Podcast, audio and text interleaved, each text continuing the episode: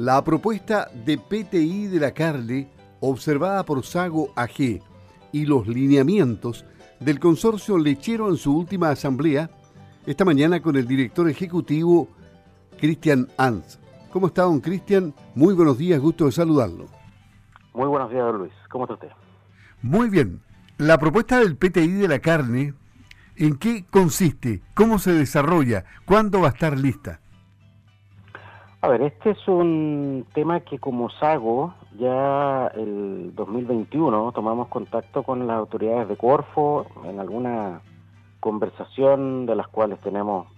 varias durante el año para ver distintos temas y también junto al Ceremi de Agricultura y el Ceremi de Economía, que podría ser interesante como se había desarrollado anteriormente un programa territorial integrado, los PTI, en el ámbito de la leche. Y este estaba terminando eh, sería bueno hacer un PTI en, carne y para eso se contrató a una a una empresa, digamos, que hiciera un primer diagnóstico y lograra ver si es que en la cadena de la carne, de la cual los socios de Sago obviamente son una parte importante, ¿no es cierto?, la producción primaria, así como otras cadenas como está el eslabón transformador, ¿no es cierto?, que son la industria de, los frigoríficos eh, y eslabones de carnicería, todo el, sector, digamos, de, la carne. Había interés y había algún lineamiento, algún objetivo en común que se quisiera tratar, digamos, y, en este sentido eh, se contrató a esta empresa para que hiciera un trabajo que culminó justamente el mes pasado y se hizo al final por parte de Corfo un, un resumen de todo este eh, trabajo que recogió esta empresa y se llegaron a ciertos lineamientos básicos para poder presentar un PTI, ¿no es cierto? Que esto se presenta a un comité en la Corfo para ver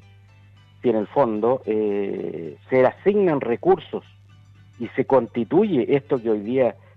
es un proyecto en, en, en una realidad. Bueno, interesante porque hasta ahora teníamos PTI de la leche, ¿no? Y eso ha funcionado bien. Del PTI de la leche efectivamente salieron cosas importantes como ciertas marcas y ciertos sellos que eh, nosotros siempre hemos sido un poco eh, críticos como Sago, de, que la sola, la sola existencia de un sello o una marca eh, trae beneficios, sin duda, que si es que estos son debidamente, por decirlo así, puestos en el mercado con campaña ¿no es cierto?, de marketing y con producto. Si hay un producto efectivamente que pueda tener este, este sello, que pueda ser desarrollado bajo este, de este sello y se pueda comercializar, si tú lo juntas con un programa de marketing y con industria que pueda efectivamente llevar a la mesa del consumidor, eh, bueno, estos eh, sellos pueden eh, dar el efecto esperado, ¿no es cierto?, que es un poco diferenciarse del mercado de otros productos similares o relevar un producto, digamos, que tiene características que otros, que otros no tienen. Y esto un poco eh, da el pie a eh, pensar en la carne en temas un poquito distintos que los sellos, ¿no es cierto? Lo que hoy día se detectó en este en estos talleres que hizo esta empresa buscando la visión que tenían los distintos eslabones era, por un lado, asociatividad, algo que bien sabemos, Sago eh, ejecutó muy bien en el ámbito de la leche, eh, con eh, haber formado, haber ayudado a formar, digamos, y haber sido parte de Campos Australes, esta cooperativa que hoy día cuenta con 50 socios y, más de 400 millones de litros de leche, siendo un actor súper relevante del mercado que tiene hoy día el 18% de, de, la producción láctea, digamos, corresponde a Campos Australes a nivel, a nivel país. Entonces la asociatividad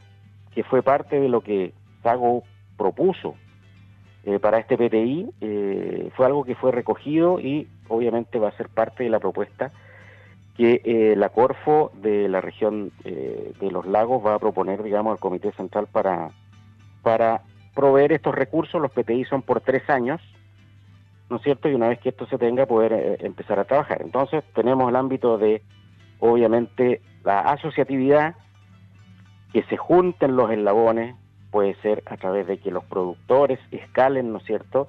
y empiecen a, vender su, su, su, producción, ¿no es cierto?, a través de cooperativas, por ejemplo, que sería algo bastante importante y que ya existe. Recordemos que hay eh, una cooperativa que se llama Canacop, que creció al alero de Agroyenquiwe y que ya está trabajando y comercializando, y según lo que nos comentaban, con gran éxito, entonces, porque eso no podría replicarse, recordemos que, que Sago también tiene un proyecto similar eh, que, todavía no ha sido lanzado por, por razones, digamos,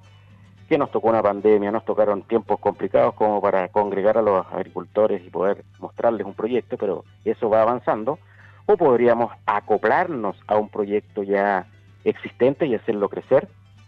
Entonces, desde ese punto de vista, eh, la asociatividad, también un tema muy importante es la sustentabilidad. Hoy día el productor tiene que eh, trabajar en ciertos estándares, en ciertas formas de cómo producir, ¿no es cierto?, que eh, demuestren al consumidor final, que es el que está demandando estos productos, que han sido productos que han sido producidos con estándares los más altos del bienestar animal, que gracias a, a la forma en que se, produce, digamos, carne aquí en, esta zona, estamos bastante cerca de un alto estándar de bienestar animal pero también con cuidado al medio ambiente, con demostrar que nuestra región y nuestra forma de producir es amigable con el medio ambiente, es amigable con la huella de carbono, por ejemplo, que tenemos hoy día acá, más que neutralidad, somos carbono capturadores si lo tomamos como región. Eh, por lo tanto, sustentabilidad, eh, asociatividad y también, como esto es un tema de cadena, de qué manera poder ayudarle también a ciertos segmentos como son las carnicerías, ¿ah? a trabajar mejor los productos, a tener, digamos, una mejor atención y un, mejor estándar, y de esa manera poder proveer productos, digamos, quizás con un sello particular, eh, poder llevarlo a la, a la mesa de los consumidores. Así que eso está en el proyecto y esperemos cómo nos va en el comité. Ok. Eh, en, el otro tema, el consorcio lechero en su última asamblea eligió un nuevo directorio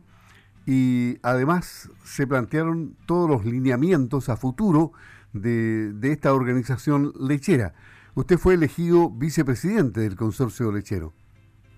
Así es, nosotros como Sago teníamos ya la, vicepresidencia eh, en el periodo anterior. Eh, recordemos que mm,